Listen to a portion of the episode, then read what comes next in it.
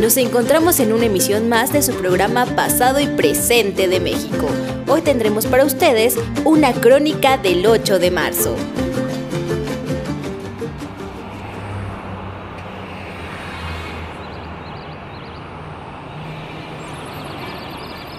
...8 de marzo... La mañana era hermosa, o al menos así la sentí. Serví el vaso de leche y un pan de nuez a mi hija Luz. Le expliqué que no tardaba, que se quedaba con su papá. Al momento sonó el teléfono. Era Victoria para preguntar si ya estaba lista. Colgué y salí presurosa, no sin antes despedirme de Juan, mi compañero, quien me dio un beso amoroso y atinó a decirme, Cuídate mucho, Fabi, te quiero. Ya en camino hacia la concentración, Victoria me decía, este 8 de marzo debe potenciar la lucha de las mujeres mexicanas por su libertad. Yo solo sonreía. Estaba nerviosa. Nunca había participado en una marcha de este tipo. Cuando mucho, en un paro de labores en la escuela donde trabajo como maestra de primaria. Victoria me decía, hoy amaneció otro mundo, distinto al que teníamos. Tienes que entender lo que significa. Disfrútalo. Y eso fue lo que hice. Con gran asombro veía cómo de todos lados salían muchas mujeres, como yo. Eran miles y miles de verde y morado, que desde las alturas se confundían con las jacarandas en flor seguramente.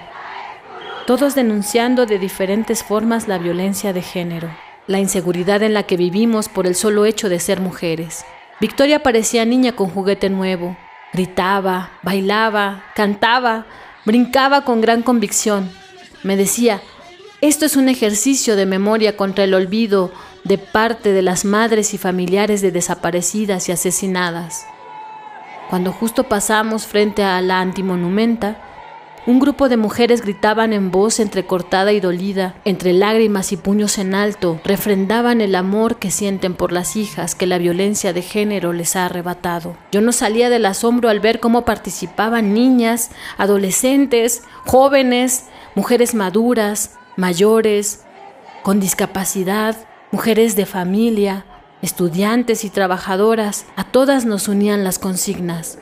Cabe aclarar que al principio me daba vergüenza gritar. Victoria me decía, vamos Fabi, grita, este es nuestro día. Y poco a poco me fui soltando. Ni una más, ni una asesinada más. No somos basura, somos mujeres. Justicia, justicia, justicia. Todo era festivo y muy colorido. No fue homicidio, fue feminicidio.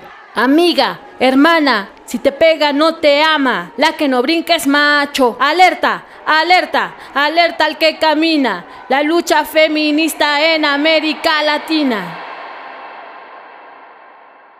Yo gritaba junto con Victoria, con rabia, coraje, alegría y esperanza. Mucha esperanza.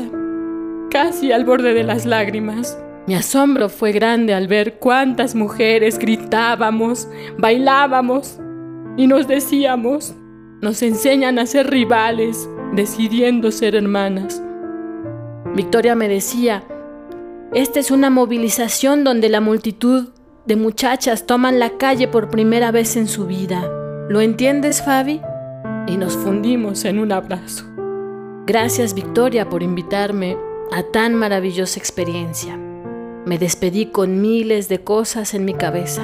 Sé que llevará mucho tiempo desmontar el aparato patriarcal, empezando por sacarlo de las cabezas y corazones de hombres y mujeres que por miles de años fuimos formateados con ese diseño.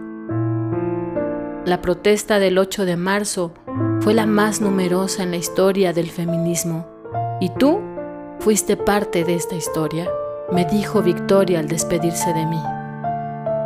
Yo me quedo con esto.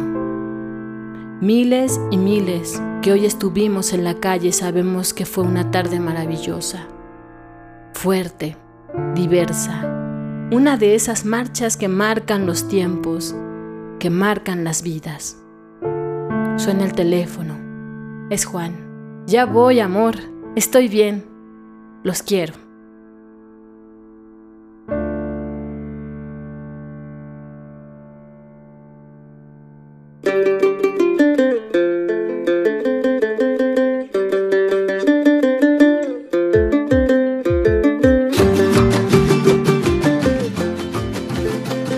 Emisión más de su programa Pasado y Presente de México. Nos escuchamos en la próxima, si la vida lo permite.